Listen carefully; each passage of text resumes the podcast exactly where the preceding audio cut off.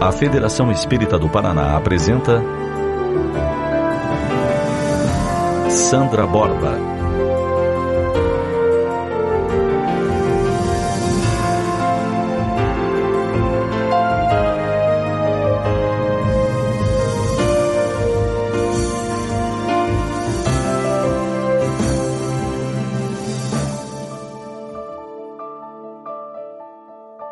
Meus queridos amigos, prezados irmãos, inicialmente suplicamos a Jesus, o nosso Mestre e Senhor, que nos abençoe a todos nesta noite e que ela possa se traduzir em nossas vidas como oportunidade de bênçãos, de alegria, de consolação e esclarecimento, para que, com esta energia, com esta vibração, possamos nos sentir mais fortalecidos e animados no enfrentamento das graves questões que a vida nos tem apresentado.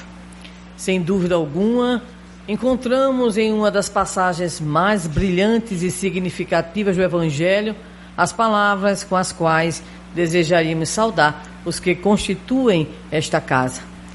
A passagem se encontra no Monte Tabor, quando Jesus, realizando uma reunião mediúnica aberta, pública, embora restrita na sua condição de comunicação, a presença dele, Elias e Moisés e aqueles outros três discípulos que ali estavam, sonolentos, Pedro, João e Tiago. Eis que Pedro, naquele momento, acorda e vê a Jesus e os outros grandes espíritos de Elias e de Moisés afirmando na espontaneidade do seu coração profundamente amoroso: Senhor, é tão bom estar aqui. Permite, Senhor, que possamos construir três tabernáculos: um para ti, uma, um para Elias e um para Moisés. E repetiu, provavelmente com o coração igualmente festivo: É muito bom, Senhor, estar aqui. Com essas palavras, é muito bom senhores, senhoras, estarmos aqui, nós saudamos a esta casa que nos recebe na noite de hoje. Esses são dias tão difíceis quanto os dias de ontem. A humanidade respira um clima diferente, mas não menos triste, pesaroso como o de tempos atrás.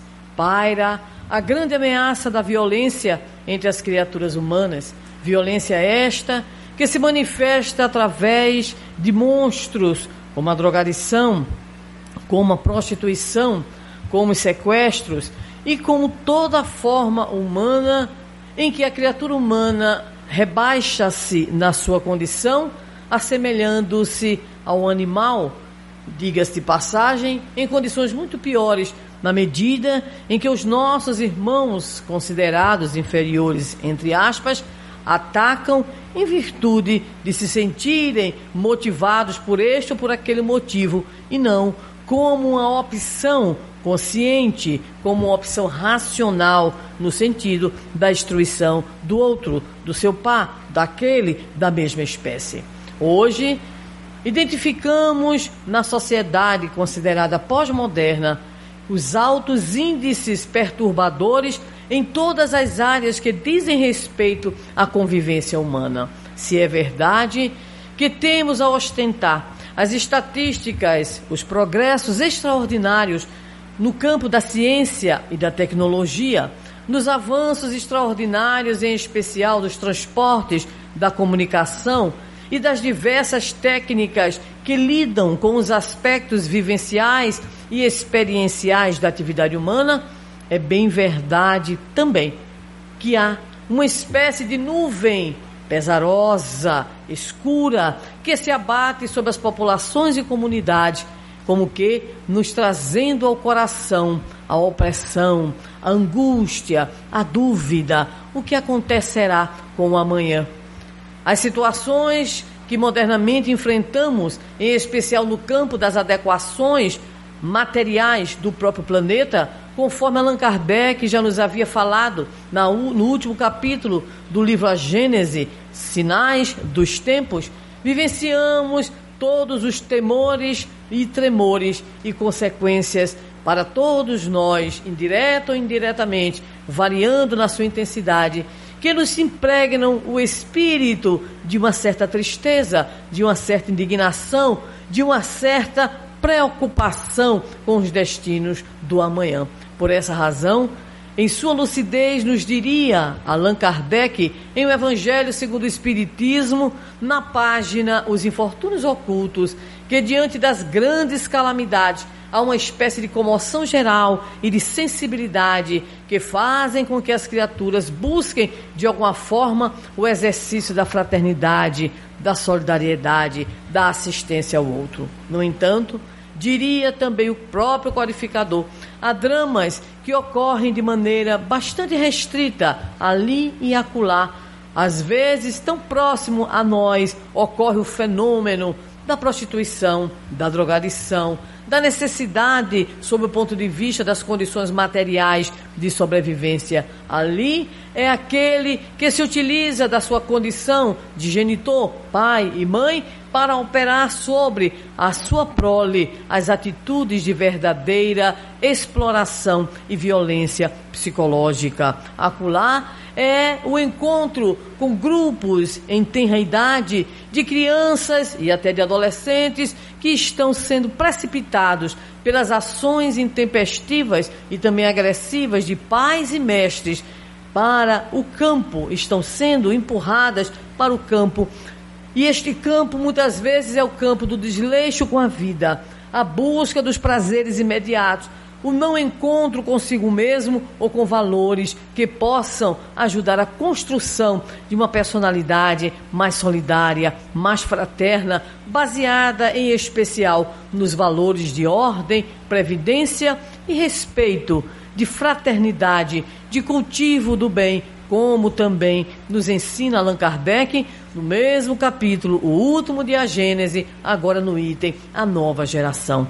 Esses dias, então, são dias em que alimentamos de um lado as tristezas e preocupações e de outro as alegrias, as expectativas, as esperanças quanto ao amanhã. Nessa gangorra estamos todos nós então vivenciando a atual experiência reencarnatória. Há, porém, uma dessas situações que nos tem chamado a atenção pela sua frequência muito assídua na história e porque muitas vezes se falava e se fala ainda em nosso país que essa problemática a qual nos referiremos inexiste, ou se, ou se existe, é muito pouca, é muito sem impacto na vida social. Gostaríamos, neste quadro das dificuldades que o mundo de hoje enfrenta, fazer o chamado recorte temático e abordar a questão grave da intolerância, de modo mais específico da intolerância religiosa. Porque a intolerância, ela acompanha o homem desde que o homem iniciou os seus movimentos na terra, nas suas atividades sociais, culturais e de vida religiosa, de manifestação também da sua própria espiritualidade. Mas a intolerância é algo tão sério que ela se espalha em diversas direções. A intolerância de gênero, haja vista a situação da mulher, em especial no mundo árabe, de completa discriminação, ostentando para elas o grande número de analfabetos no mundo, na Terra. Observamos a intolerância não apenas de gênero lá no mundo árabe, como identificamos na discriminação, por exemplo, no campo salarial, onde as mulheres percebem bem menos do que aquilo que os homens percebem em função da sua atividade profissional. Mas se temos o problema de gênero, temos também o problema da faixa etária.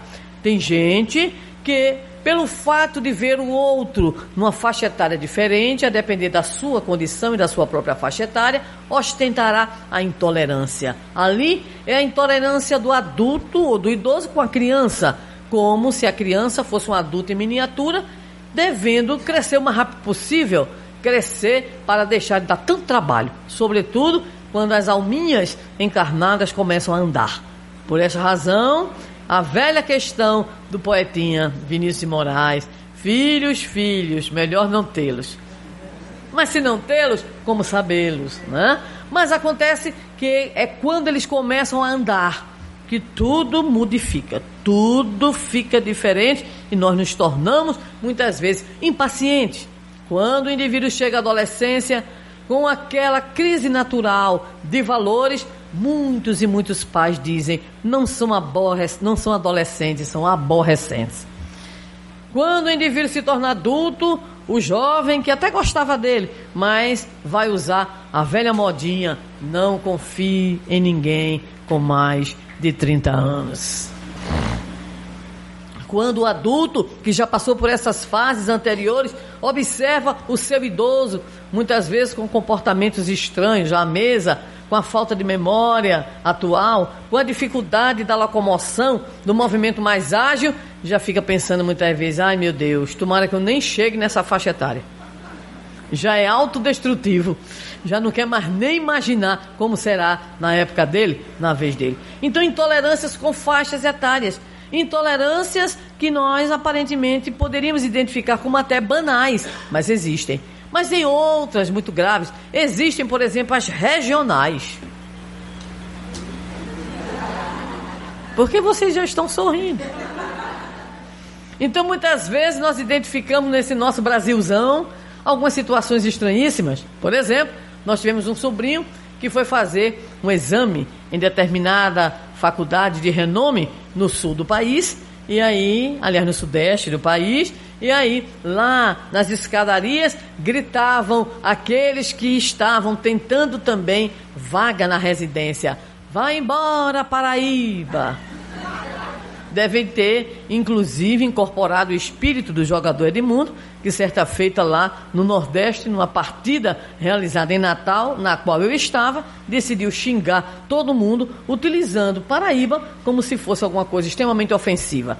O governo da Paraíba entrou, inclusive, né, na justiça contra ele para que ele pudesse retirar o que tinha dito e para que se esclarecesse, inclusive geograficamente, né? Porque o Nordeste não tem só a Paraíba, são nove estados. Por sinal, se fosse independente, ia ser uma maravilha. Ia ter superávit. O hino nacional seria asa branca. Olha que maravilha. Tá? E muitas outras coisas, mas isso é brincadeirinha, nada de separativismo, porque essa região também é propensa a esses pensamentos, ou foi em algum tempo, né? Mas o que ocorre? Etnias também são hoje grandes objetos dessa atividade intolerante da criatura humana. Muitas vezes ouvimos dizer por parte de alguns colegas entusiasmados com o modelo jugoslavo, aquilo é que é um socialismo. Realmente, foi um socialismo beleza, porque quando explodiu, foi todo mundo para lado, sérvio, croata, e aí apareceu o que nós temos hoje, essas subdivisões por problemas étnicos, inclusive com ações terríveis de eugenia, de limpeza da raça, com grande, com extraordinário número de estupros de mulheres para a dita limpeza étnica. E nós vemos explodir não apenas um país europeu como a Iugoslávia, mas vemos na África, na Ásia, na própria América, essas problemáticas oriundas da intolerância em função dos problemas étnicos, dos problemas culturais. Mas nós chegamos ao ridículo de sermos intolerantes com camisas. Aí alguém vai dizer: Camisa? Sim. Tem uma verdinha, então. Que tem um amigo meu aqui que adora, né? Que é um problema quando se encontra com a outra camisa branquinha e com uns detalhezinhos pretos, são as chamadas torcidas organizadas. O nível de intolerância que chega até na minha querida cidade natal, deste tamanho, tem dois times na cidade, tem lá, tem mais, né? Tem, mas dois mais famosos, ABC, o mais querido, e América, o Mecão. Elas deviam tirar um mé, porque a situação lá é feia quando tem jogo, só resta o cão. Porque é briga, é assassinato na via pública, como ocorreu certa feita, por isso nos lembramos da Verdinha e da Branquinha, quando tivemos a oportunidade de ler uma entrevista de um jovem que tinha sido preso em virtude do assassinato de um torcedor do outro time. E fizemos questão de ler a sua entrevista e lá perguntava o repórter: para você o que é mais importante? E ele dizia: é a camisa. Então, a camisa é a mais importante coisa. E por que você matou aquele indivíduo? Ah, porque ele estava com a outra camisa. Então nós chegamos nesse nível de embrutecimento, desse nível de ignorância. Então explode a intolerância em tudo. Explode a intolerância cultural, étnica, política. Qual é o seu partido? No Brasil fica meio difícil, porque são tão parecidos os programas, né? Mas em alguns lugares do mundo isso existe também. Um amigo nosso do movimento espírita recentemente esteve lá no mundo árabe. Ele de descendência judaica, aliás, descendência judaica, e ela muçulmana. E nunca que ele tinha viajado com ela para visitar os parentes dela, xiitas. E aí ela tanto que exigiu que ele foi. Primeira coisa foi tirar a correntinha que ele usa com a famosa estrela de Salomão ou de Davi. E o segundo foi substituir o nome dele, porque ele não podia se apresentar com o nome dele. Então disseram, é fulano de tal da Amazônia, porque ficava bonito, internacional, né? E ele foi com absoluta restrição, mas foi, porque afinal de contas o amor é lindo, né? E aí então esteve lá, nesse local, no mundo muçulmano. E quando ele retornou, nós nos encontramos no norte do país, quando fomos fazer uma atividade no seu estado, uma atividade espírita, ele me disse assim: Sandra querida, estou abalado. Eu disse: Com que, menino? Foi tão complicada a tua viagem? Ele disse: Meu problema é a esperança no mundo de regeneração. E eu disse: Por quê? Pelo que eu vi, minha filha. Pelo que eu vivi. Basta dizer a você que eu tive que mudar até o sotaque. Porque teve um que olhou para mim e disse assim: Você tem o R dos judeus. Não, homem, é porque lá na minha região se fala assim, se puxando o R, como Fernando, como Porta. Eles inventou até que de repente a Amazônia tinha o sotaque né, dessa região e da região paulista para poder se libertar. E ele disse: eu perguntei, o que é que houve? Por que você está tão preocupado com o mundo de regeneração lá, em virtude das situações? Ele disse, porque alguém que reencarna ali, reencarna na família, na religião, no partido político e ao mesmo tempo no braço armado. E eu disse, menino, a situação é desse jeito. Ele disse, não tem escolha. E aí, o que, que, é que a gente faz, Sandra? Ele disse, trabalha no movimento espírita para continuar reencarnando no Brasil, meu filho para a gente não ir para lá. É a solução. Vamos trabalhar, vamos fazer a nossa parte. Então, intolerâncias se multiplicam em todas as direções. E, e, e, intolerância até mesmo com o curso que a pessoa faz, com a formação profissional. Eu sou professora da área de educação e as minhas alunas me contam as situações que vivenciam. De repente lá tem um tal de circular, né? É o GOL, o grande ônibus lotado, que passa né, no campus universitário. Aí de repente rola aquela situação interessante, né? O rapaz olha para moça, moça olha para rapaz, e aí de repente, né, ela, ele pergunta para ela: Você faz o quê? Qual é o curso? Ela diz assim: Pedagogia. Aí ele já murcha e diz assim: Então você está fazendo um curso superior para tomar conta de criança? E a depender do índice, do nível, da intensidade da simpatia, ele vai dar chá, a gente se vê por aí. Mas não é só na minha área, não. Muitas vezes também nós encontramos isso em outras áreas. Uma colega me disse que passou a mesma situação, quando de repente o rapaz lhe perguntou: faz o quê? Ela disse assim: nutrição. Toda sorridente, área da saúde. Ele disse: nossa, um curso superior para ser merendeira. E assim nós vamos vendo que o mundo, as pessoas, os grupos, as famílias vão cada vez mais se enovelando naquilo que nós chamamos e denominamos de quê? De intolerância, por isso ou por aquilo. Mas sem dúvida alguma, algumas outras intolerâncias são mais graves. Por exemplo, a da cor, a da raça, que vai gerar o famoso preconceito racial, que é crime. A intolerância ideológica, ou seja, qual é a sua quais são os valores, quais são as visões de mundo que você tem. E aí, a depender, eu já não sou mais o seu amigo, já não sou mais a sua amiga, já não quero mais saber de você e assim por diante. E, sem dúvida alguma, a mais grave delas todas, a intolerância religiosa. E alguém pode estar se perguntando, por que a mais grave? Porque na história é a mais forte. Porque a história da humanidade, lastimavelmente, é a história da intolerância religiosa. Desde que o homem sai da sua condição propriamente primitiva, onde desenvolvia suas ações mediante um contexto, um cenário social, onde a divisão natural do trabalho se manifestava, onde não havia propriamente a separação de grupos, de castas, de classes, era possível, mesmo com todas as formas de violência e de agressão, se seguir adiante, porque o coletivo estava acima do individual, desde que histórica, antropologicamente, econômica e socialmente, o homem emerge para os cenários da divisão social do trabalho.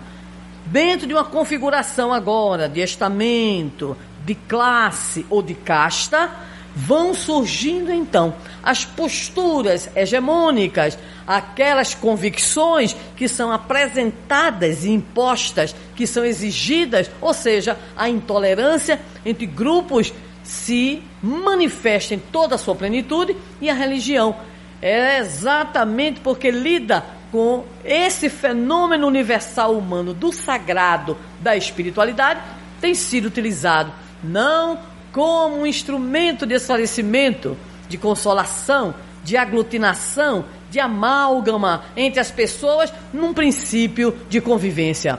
Lastimavelmente, ao longo da história, as religiões têm perpetrado guerras e mais guerras, intolerâncias e mais intolerâncias, perseguições e mais perseguições. Amostra grátis, porque é o tempo é pouco. Vamos começar. Começamos conosco, os cristãos. Os cristãos foram perseguidos pelos judeus, pelos pagãos. Mas os judeus foram perseguidos ainda na própria antiguidade, desde épocas antigas, desde as diásporas primeiras, e continuaram sendo perseguidos por toda a Idade Média, pela Idade Moderna, no mundo dito contemporâneo católicos se consideraram prejudicados e perseguidos com o advento no século XVI da reforma protestante, em virtude dos desdobramentos, especialmente na área das chamadas guerras religiosas. Mas protestantes se queixam e tem como ícone dessa queixa a famosa Noite de São Bartolomeu, onde os huguenotes na França são dizimados. E junto deles todos aqueles que alguém queria eliminar, porque bastava um sinalzinho na casa, a turma já entrava e já matava, independentemente de averiguar se o indivíduo era ou não o guenote. Nós encontramos no continente africano países até hoje mergulhados em grandes crises, ditas étnicas, mas também de fundo religioso, a partir principalmente de suas posições e escolhas, em especial dos seus líderes, da religião muçulmana ou da religião cristã. Na Irlanda, até hoje, uma das cenas mais cruéis, mais dolorosas que vimos alguns anos atrás. Crianças protestantes iniciando a escola e principalmente adultos e idosos católicos indo até a entrada das escolas para arremessarem pedras naquelas crianças. No outro dia ou em outro momento, crianças católicas iriam começar as suas aulas e lá estavam adultos e idosos protestantes lançando também as pedras sobre as crianças. E quando nós pensamos que alguns setores ou alguns lugares, algumas localidades do nosso planeta estariam mais tranquilos, nós já vimos até e todos acompanhamos pelas televisões as manifestações de monges tibetanos em plena crise de indignação manifestando também as suas próprias limitações e dificuldades. De um lado, podemos encontrar budistas, do outro, hinduístas, brigando também. Mas geralmente essas brigas aí estão articulando em especial muçulmanos e cristãos, e para que nós não fiquemos pensando que o problema está fora entre cristãos. E não só na Irlanda, mas entre as diversas denominações, diversas conceituações religiosas ditas cristãs. Nós fazemos parte de um fórum de diálogo interreligioso. E um padre, amigo meu, dizia assim, explicando aquele momento entre os companheiros de diversas manifestações de espiritualidade. A nossa Sandra, a época que estávamos na presidência, ela está aqui não porque é cristã, mas porque aqui nós aceitamos todas as manifestações de espiritualidade. Eu digo, e é, não sabia não. Eu queria saber por quê. É, não, porque vocês espíritas não aceitam a Jesus. Eu disse, meu amigo, irmão querido, o problema não é aceitar ou não aceitar o Cristo, é a forma, é o modo como a gente interpreta Jesus entre nós e a missão de Jesus. E comecei a me animar. Ele já me foi cortando e disse: Mas vocês não aceitam nem a aliança e nem tampouco que Jesus é o Salvador. E eu disse, realmente, esse negócio da aliança fica lá para o né, povo judeu, deixa lá. Agora, quanto a Salvador, nem ele disse que era. Não está escrito em nenhum lugar. E aí a coisa começou a ficar quente e os irmãos foram chegando. Eles não tem problema. O, o melhor é que nós estamos aqui no exercício de diálogo, respeito e tolerância religiosa. Então, nem entre os chamados cristãos a coisa vai. São centenas e centenas de denominações. Ali é alguém que de repente interpretou diferente, pô, cria a sua denominação, né? Ali outra, ali outra, acolá outra, e no final das contas nós não conseguimos nem sequer entre nós, que nos dizemos cristãos, certa unanimidade. Não dizemos nem unidade, mas pelo menos alguma unanimidade sobre princípios e sobre conceitos que seriam fundamentais. Isso então nos revela que nós também, entre nós cristãos, nos encontramos face à problemática da intolerância religiosa. Mas não nos surpreendamos. Peguemos então o bloco, vamos fazer o recorte. Entre católicos, também problemas de intolerância. Igreja Católica Apostólica Romana, Igreja Católica Brasileira, Igreja Ortodoxa Russa, Igreja Ortodoxa Grega, quando nós chegamos nas religiões protestantes, aí é que a coisa aumenta. Então nós temos as diversas denominações e outras que já não se consideram mais nem protestantes, se autodenominam de neopentecostais, em função da denominação dos próprios protestantes, se multiplicando em diversas denominações, em diversos títulos. Há algum tempo atrás, recebíamos pela internet. Acreditamos ter sido apenas uma brincadeira, mas tinha lá um classificado da região sudeste e que dizia assim: você quer ser tal líder religioso? Então, portanto, na época acho que era 300 reais, tinha um curso, né? um curso à distância. Devia ser distante e muito distante daquilo que provavelmente a gente imaginava. Mas o pior não era o curso, era assim: e se você quer abrir a sua própria igreja, tem outro curso. Esse valia 700 reais à época. Ou seja, nós hoje banalizamos, sob o ponto de vista das sociedades, das nações, muitas delas, algumas outras não, bastante fechadas, mas aqui no Brasil nós temos então esse paraíso. Este verdadeiro paraíso. Mas fiquemos tranquilos, porque desde o final né, da primeira metade do século passado, mas pela década de 40, nós já tínhamos uma defesa, sob o ponto de vista constitucional, em relação à liberdade de culto. Ou seja, a condenação dos chamados atos de intolerância religiosa. Mas havia uma distinção entre fazer a crítica e ser intolerante. Fazer crítica, tudo bem. Ou seja, havia liberdade, era assegurada, como é até hoje, a liberdade de pronunciamento, de apresentação da nossa ideia, do nosso conceito.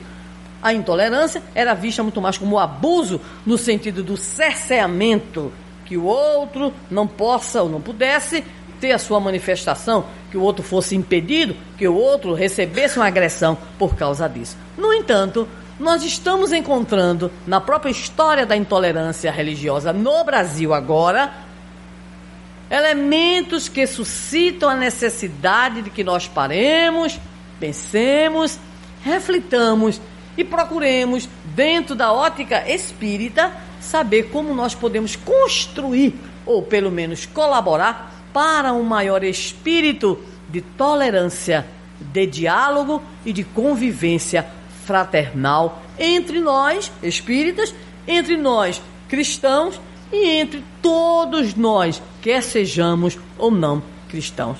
E qual é a grande surpresa? A grande surpresa é que em 2007, o então presidente Luiz Inácio Lula da Silva, no dia 27 de dezembro, ele assinou, passou a caneta numa lei que se denomina lei, ou aliás, uma lei que dá o dia 21 de janeiro como Dia Nacional de Combate à Intolerância Religiosa.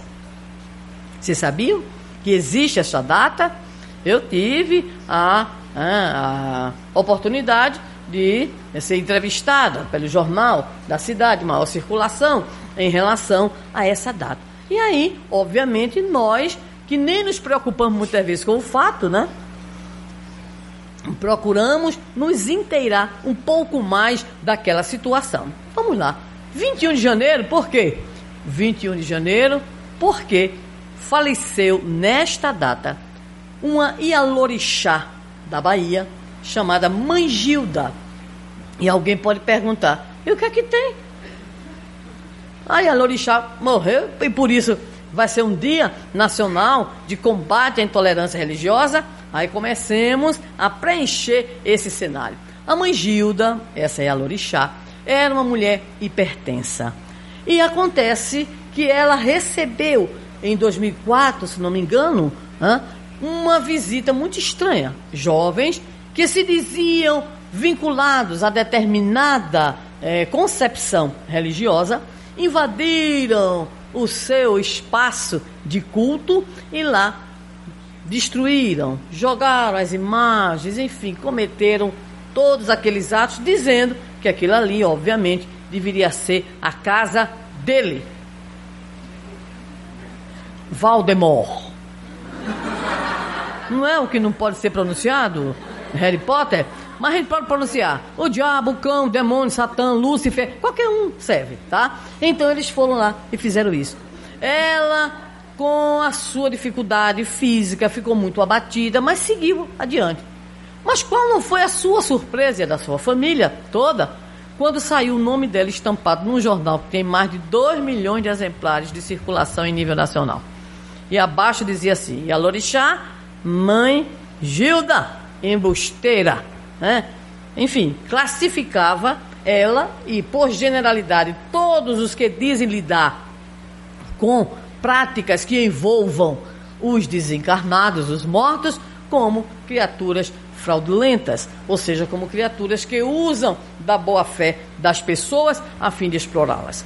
A mãe Gilda teve um infarte fulminante e desencarnou ao ver o seu né, a sua foto estampada nesse jornal de circulação em nível nacional. O que aconteceu foi para nós também algo que deve ser meditado, porque às vezes a gente permite que a intolerância ganhe terreno.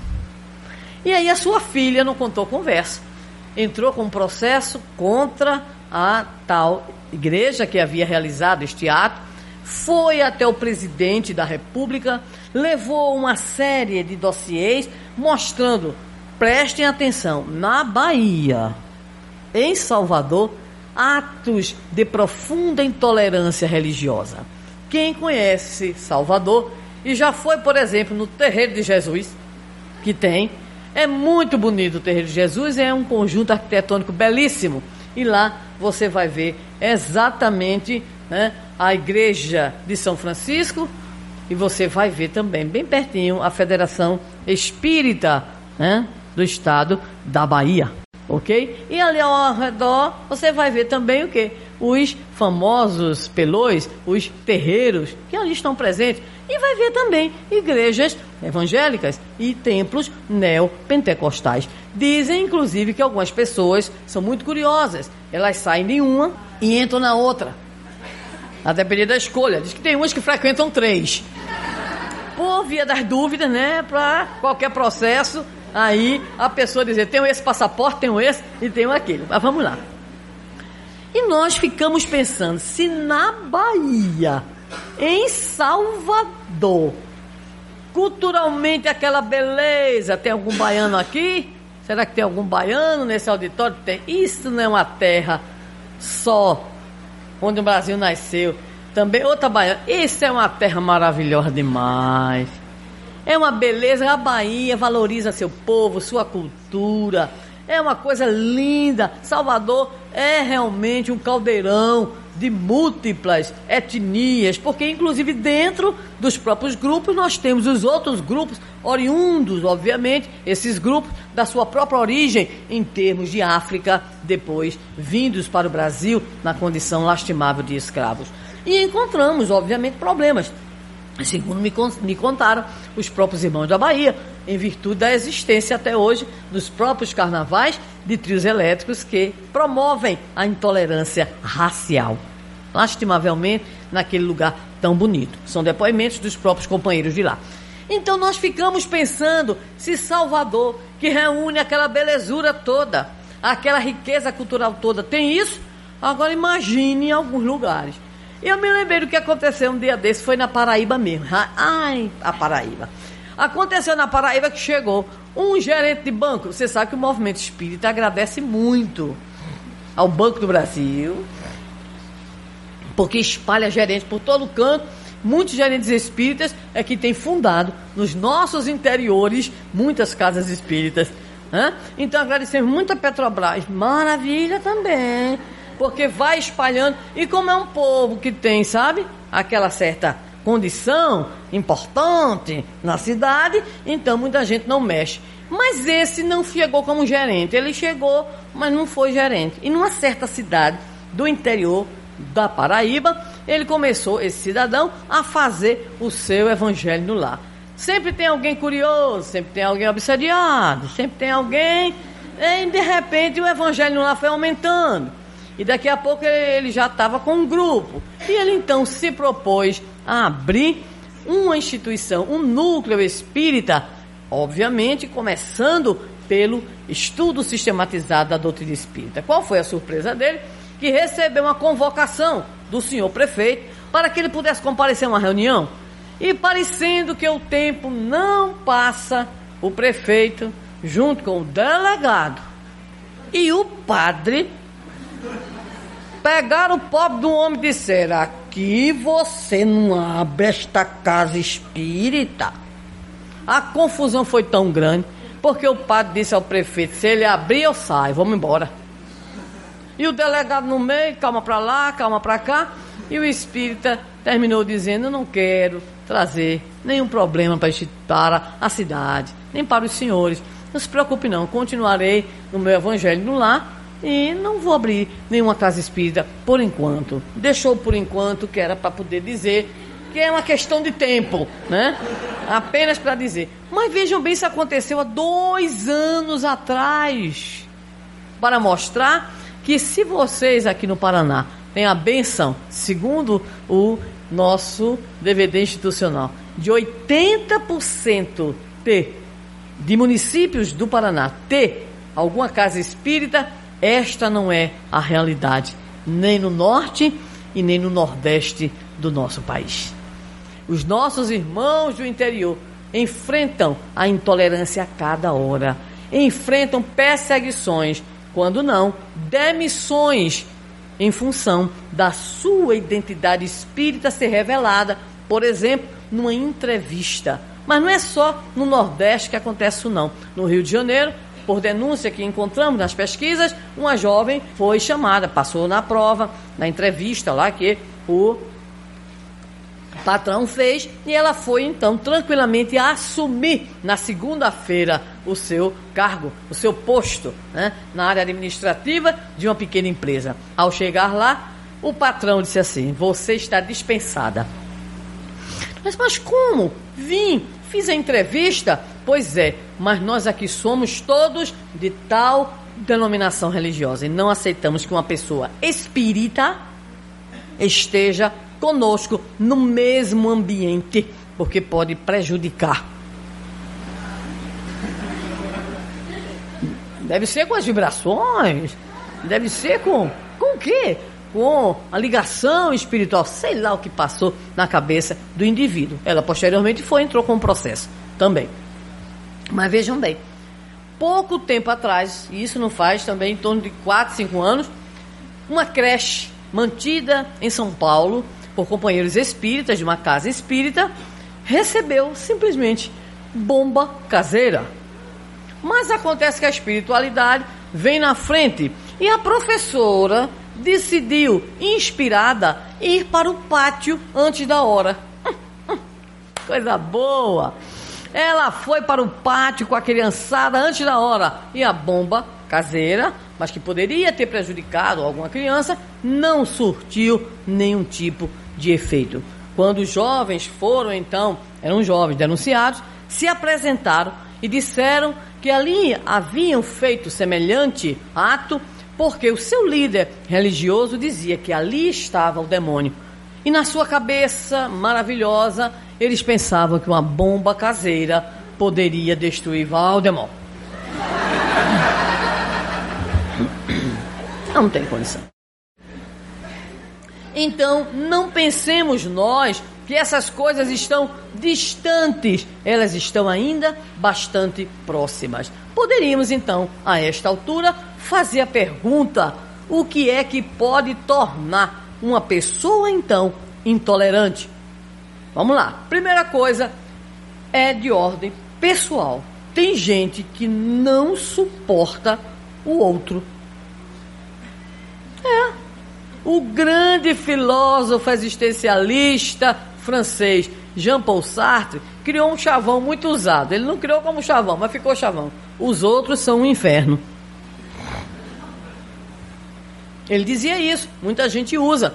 Então, há de fato um fundo de verdade, principalmente quando nós, não conseguindo sair da condição egóica, ególatra, em que muitas vezes nos mantemos, em que a animalidade ainda permanece em nós, desenvolvemos e como? Experiências extremamente rudimentares, experiências equivocadas, como Dona Joana de Ângeles gosta de dizer, experiências perturbadoras.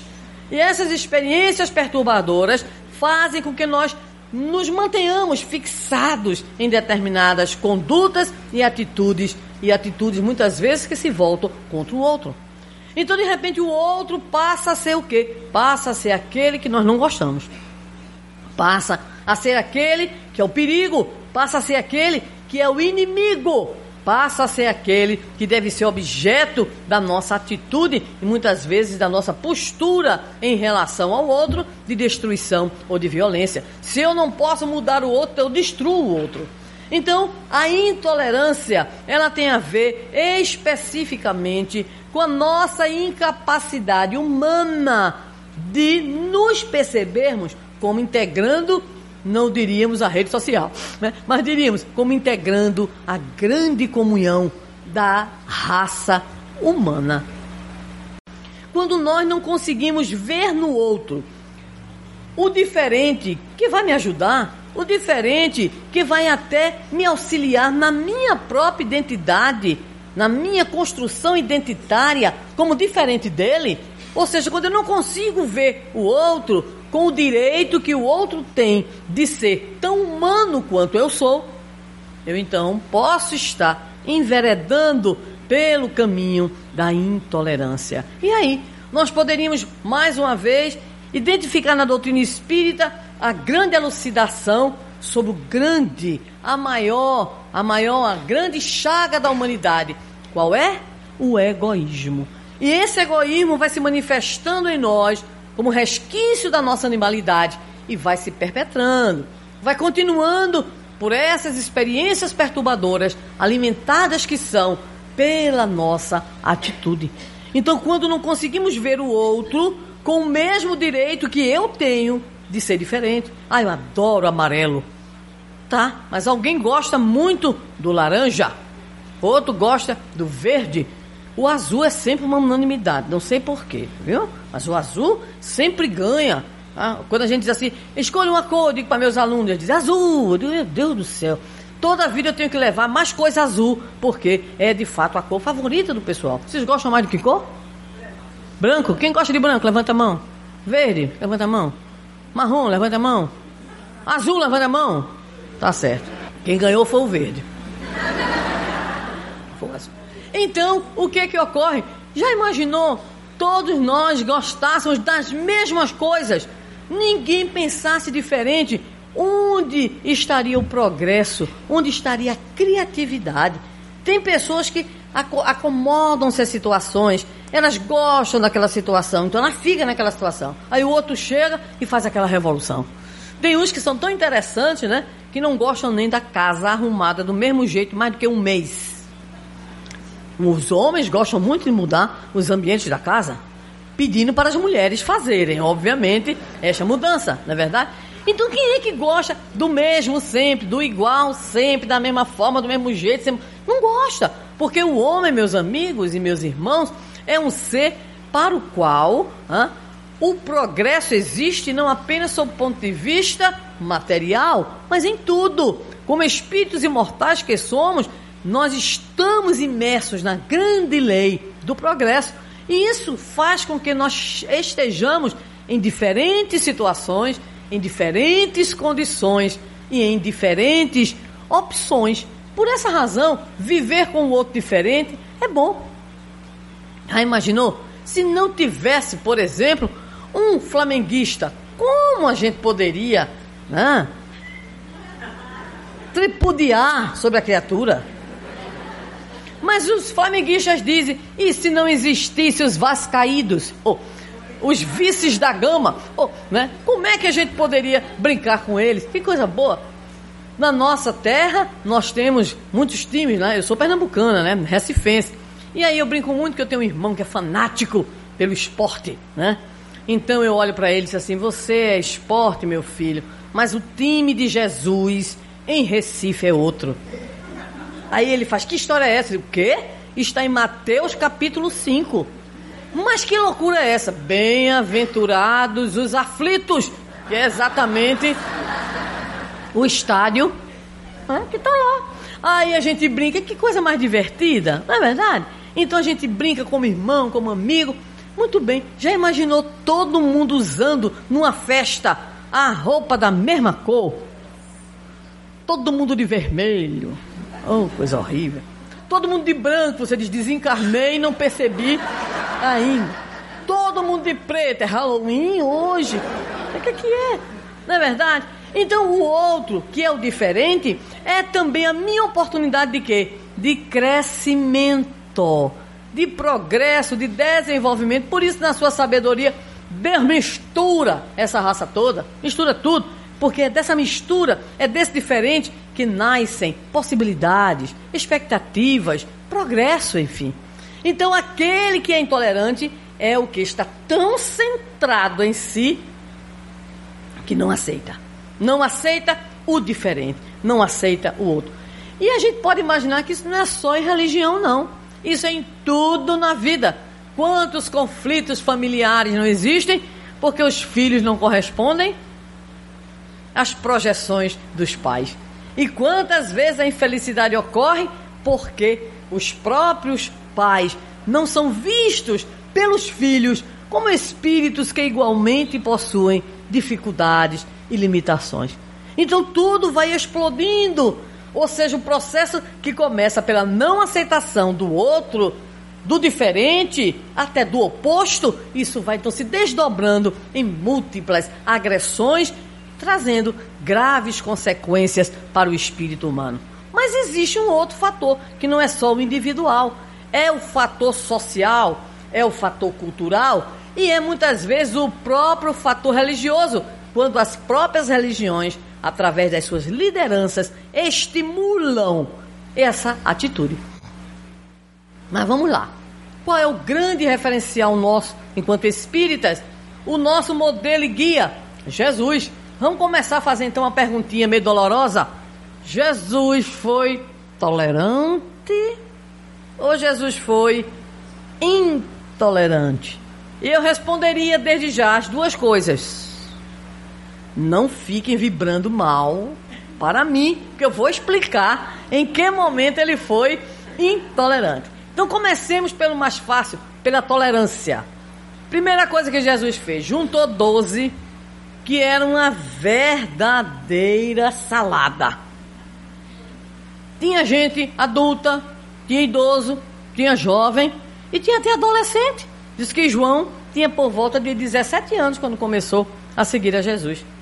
Alguém pode dizer assim, é, mas só juntou homem. Que história! É porque a cultura daquele momento não permitia. Para cada um homem, bote aí quatro mulheres, pelo menos. Não ria não, Fernando, é isso mesmo. Né? Então a gente vai lendo os evangelhos. E também seguiam a Jesus de Nazaré. Uma mulher chamada Joana, esposa de Cusa, vai aparecendo assim, né? Aí vai aparecendo umas pouquinhas. Aquilo ali é só disfarce. Por quê? Porque a Bíblia, em especial o Novo Testamento, em especial os evangelhos, foram escritos por homens. E culturalmente, os homens não tinham nenhum compromisso em o quê? Em informar sobre as mulheres que por sinal foram as que deram o maior apoio financeiro à empreitada do Evangelho. Por isso que todas as narrativas, eles não podiam esquecer as mulheres, mas não nominavam, nem quantificavam, mas está lá, porque Jesus andava sempre repleto, não apenas dos homens que o seguiam, mas das mulheres. E Jesus, ele fazia coisa para a época pior elogiava as mulheres. Imagina, mulher valia igual, por exemplo, não sei, um carneiro, um boi, alguma coisa. Imagina! E ele elogiava as mulheres, dava às mulheres uma importância extraordinária, dava até, como a gente usa no Nordeste, cabimento. Vocês conhecem a palavra aqui? Cabimento é uma liberdade, uma liberdade. A maior prova está no dia em que ele se encontra na casa dos irmãos Lázaro, Maria e Marta, em Betânia. Marta chega para o Senhor muito folgada, como a gente diz no Nordeste: Senhor! E Jesus falando, pregando lá: Manda que Maria, saia daí, Maria, vá para a cozinha me ajudar. Olha, imagina uma mulher se dirigir ao Senhor desse jeito. Era preciso que tivesse o quê? Cabimento. E vocês aprenderam uma certa liberdade. Porque o Senhor se fazia acompanhar delas. E mais tarde nós vamos encontrar forte presença feminina, já inclusive no apoio ao trabalho de divulgação de Paulo de Tarso. Jesus fez mais ainda para mostrar que ele não tinha nenhum tipo de preconceito e intolerância. Existe no Evangelho um elogio extraordinário, mas é um elogio no popular bola cheia. E não foi para nenhum judeu foi para um centurião romano. Porque o centurião chegou para Jesus, foi interceder junto ao mestre pelo seu servo que estava doente em casa, encheu a bola do Senhor, dizendo assim: o senhor nem precisa ir lá, porque eu tenho meus soldados e quando eu quero alguma coisa eu mando soldados, e o senhor pode mandar os seus anjos. Olha, o cara sabia de tudo de Jesus. Esse era o cara. E aí então intercede. Jesus olha para ele e diz: Nunca vi, nem em Israel, tamanha fé. Elogiado o centurião romano. Enquanto os judeus tinham horror samaritano, Jesus ia e escolhia o samaritano para ser, na sua narrativa da famosa parábola, parábola do bom samaritano, é ele que pratica o bem nem o levita e nem o sacerdote, sem nenhum tipo de intolerância religiosa. Certa feita, vieram os seus discípulos, animados, animados, Senhor, encontramos um homem que prega e cura em teu nome, mas não te segue, e nós o admoestamos. Deve ter pensado assim: o senhor vai elogiar a gente, né? O Senhor olhou para eles na sua calma angelical e disse, e os evangelhos registram: Pois fizestes muito mal. No popular, quebrar a cara. E o Senhor disse mais: Porque quem não é contra nós é por nós, sem tolerância. Mas os discípulos do Senhor também não eram fáceis, não. Certa feita, o Senhor os mandou para que eles tentassem encontrar uma via de acesso a uma aldeia samaritana. Eles foram lá e os aldeão, aldeões disseram que não queriam recebê-lo, não. Quando eles voltaram, comunicaram ao Senhor: Senhor, aquela aldeia de samaritano não quer nos receber, não. Quer, Senhor, que nós invoquemos o fogo do céu para aquela aldeia? Bonzinhos, né? É por isso que a gente não se admira dos cristãos posteriormente, que de perseguidos se tornaram perseguidores. Obviamente, cristãos sem Cristo. Mas isso tudo é para mostrar como o Senhor não agia de forma nem preconceituosa e nem intolerante. Pelo contrário, procurava sempre mostrar que ele não tinha vindo destruir a lei, que ele se fazia acompanhar por homens e mulheres, que tinha atenção a crianças e idosos, ao estrangeiro, ao samaritano, ao centurião romano, não importava, porque para Jesus ou com Jesus surge a noção que é o foco de uma visão de tolerância, é o foco de pessoa. Ou seja, o indivíduo deve ser respeitado, porque ele é filho de Deus. Ele é uma pessoa. É muçulmano? Ótimo. É cristão? Beleza. É budista? Joia. É hinduísta? Legal. É materialista? Muito bem. Um dia vai deixar de ser. É assim. Então Jesus inaugura a era da pessoa, independente da sua origem, do seu gênero, do seu status social, da sua ideologia e do seu próprio cenário cultural. Porque o Senhor olha com olhos de futuro. Aquele que hoje nós entendemos que está no caminho errado, é uma opção que ele tem. Porque muitos dizem isso em relação a nós mesmos. Então, o fundamento de uma atitude de tolerância é o respeito à pessoa. E quando a gente respeita a pessoa, a gente consegue conviver com a diversidade e com o pluralismo, sem entrar no relativismo de deixar a coisa solta. Não é isso. É o respeito a que o outro pense, sinta, haja, escolha de conformidade com a sua própria maneira de ser.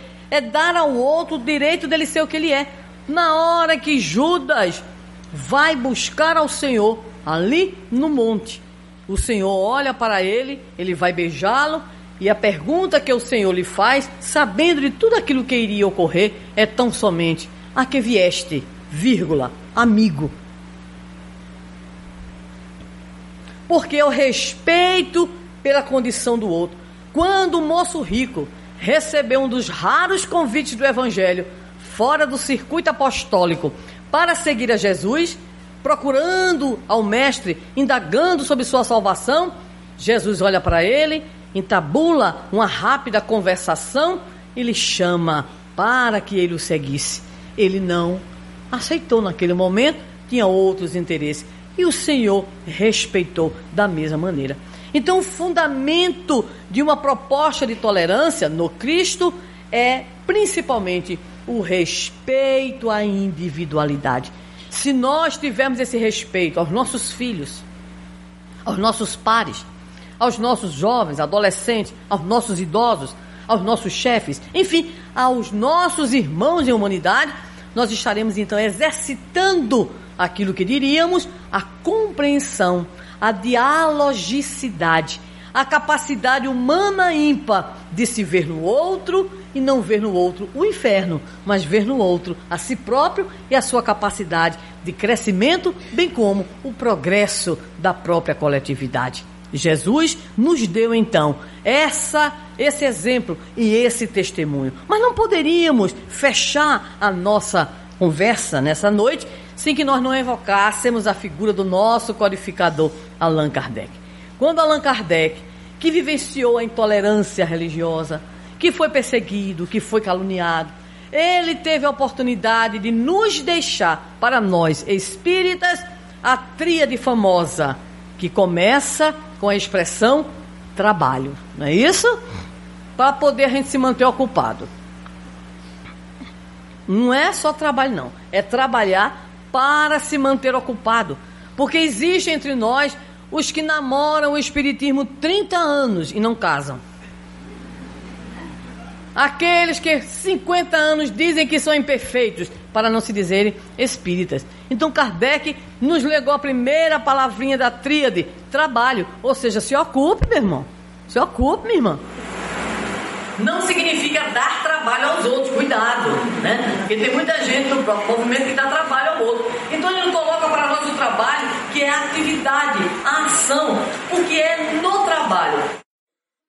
É na ação que nós vamos descobrindo, sabe o quê? O respeito ao outro. Porque nós vamos descobrindo os talentos dos outros. Eu não sei qual foi o médico que intuiu que eu adoro não apenas a Sinfonia de Bach, como tem uma predileção especial pelo Vapensiero, né, do nosso Puccini. Porque, apesar de tudo, né, da, de uma certa é, vida cultural meio envolvida nas práticas culturais do Nordeste, eu sou uma grande admiradora da ópera e adoro Puccini. E aí então, digo, menino, quem foi que intuiu? Olha que maravilha, né? Quando você trabalha com o outro, aqui está um grupo de canto. Nós sabemos, porque eu já fiz toda a pesquisa, junto ao nosso Fernando, a multiplicidade de ações que esta casa realiza, abrindo frentes de trabalho, onde cada um apresenta o seu dom. Cada um tem a sua forma de contribuir. Se não fosse o trabalho no movimento espírita, como aprendermos com a diversidade da maneira das pessoas serem, como crescermos, de repente é alguém que oferece uma sugestão. Só para ilustrar, quando foi lançada em Natal a grande campanha de pé no chão também se aprende a ler, em arraiais que eram feitos de palha de coqueiro, coisas bem artesanais, Alguém levantou uma problemática muito séria. E aí, vai chover, e vai cair água, e vai molhar tudo. Um pescador levantou a mão e disse: a solução já existe entre nós, na nossa cultura, na nossa prática. E perguntaram qual é. O segredo é a palha virada. E a palha virada fez com que fossem erguidos dezenas e dezenas de acampamentos e desenvolvido o projeto. Porque alguém ali foi capaz de dizer: faz isso, faz aquilo, faz aquilo outro. É essa diferença, é essa beleza que o trabalho, que é o grande elo de fraternidade entre as criaturas, pode proporcionar. Mas no trabalho, a gente se estranha. Hum. Porque a gente às vezes se torna dono do trabalho. Né? Tem gente que se estranha com o outro. A gente não quer modificar. Tá dando certo, mas não quer progredir. Né? Sempre fiz assim. Ou seja, a gente vai tendo dificuldades por essa razão, vem a segunda palavra, que é solidariedade. Ou seja, aprendamos no trabalho a sermos fraternos, irmãos. Se temos um problema, que possamos, no diálogo, pedagógico, encontrar o caminho de superação do conflito. Busquemos na construção de uma cultura de paz, na casa espírita, no nosso coração, nos nossos relacionamentos, superarmos as nossas diferenças naquilo que for possível. Nós estamos melhorzinhos. Porque ontem, quando a gente entrava em rota de colisão, mandava era, hum, matar. Empurra ali daquele lugar ou então colocava a criatura no ostracismo. Nós já estamos melhorzinhos. Hoje a gente se irrita um com o outro, se estranha com o outro, daqui a pouco eu tenho que orar. Eu tenho que orar. Olha como a gente melhorou. Às vezes ora, ora só da boca para fora. Mas de tanto orar, cai alguma coisa, escorrega alguma coisa, coração adentro, e a gente vai melhorando. Então a solidariedade é o exercício da convivência. Porque se o trabalho é unir forças, a solidariedade é superar a colisão de forças que muitas vezes ocorre naturalmente como criaturas humanas que somos. Mas para finalizar, lembremos a última palavrinha do codificador. Qual foi? Tolerância. Ou seja, quando a gente trabalha junto, a gente tenta conviver e se entender e ainda assim não dá, então a gente faz o seguinte: ao invés de desejar a desencarnação do outro, ao invés de desejar que o outro vá-se embora com a sua obsessão para outro lugar, que o outro abandone o espiritismo, enfim, quando a gente tiver algum ímpeto negativo, que nós possamos ter uma atitude tolerante, que significa ele tem o direito de ser o que ele quer ser.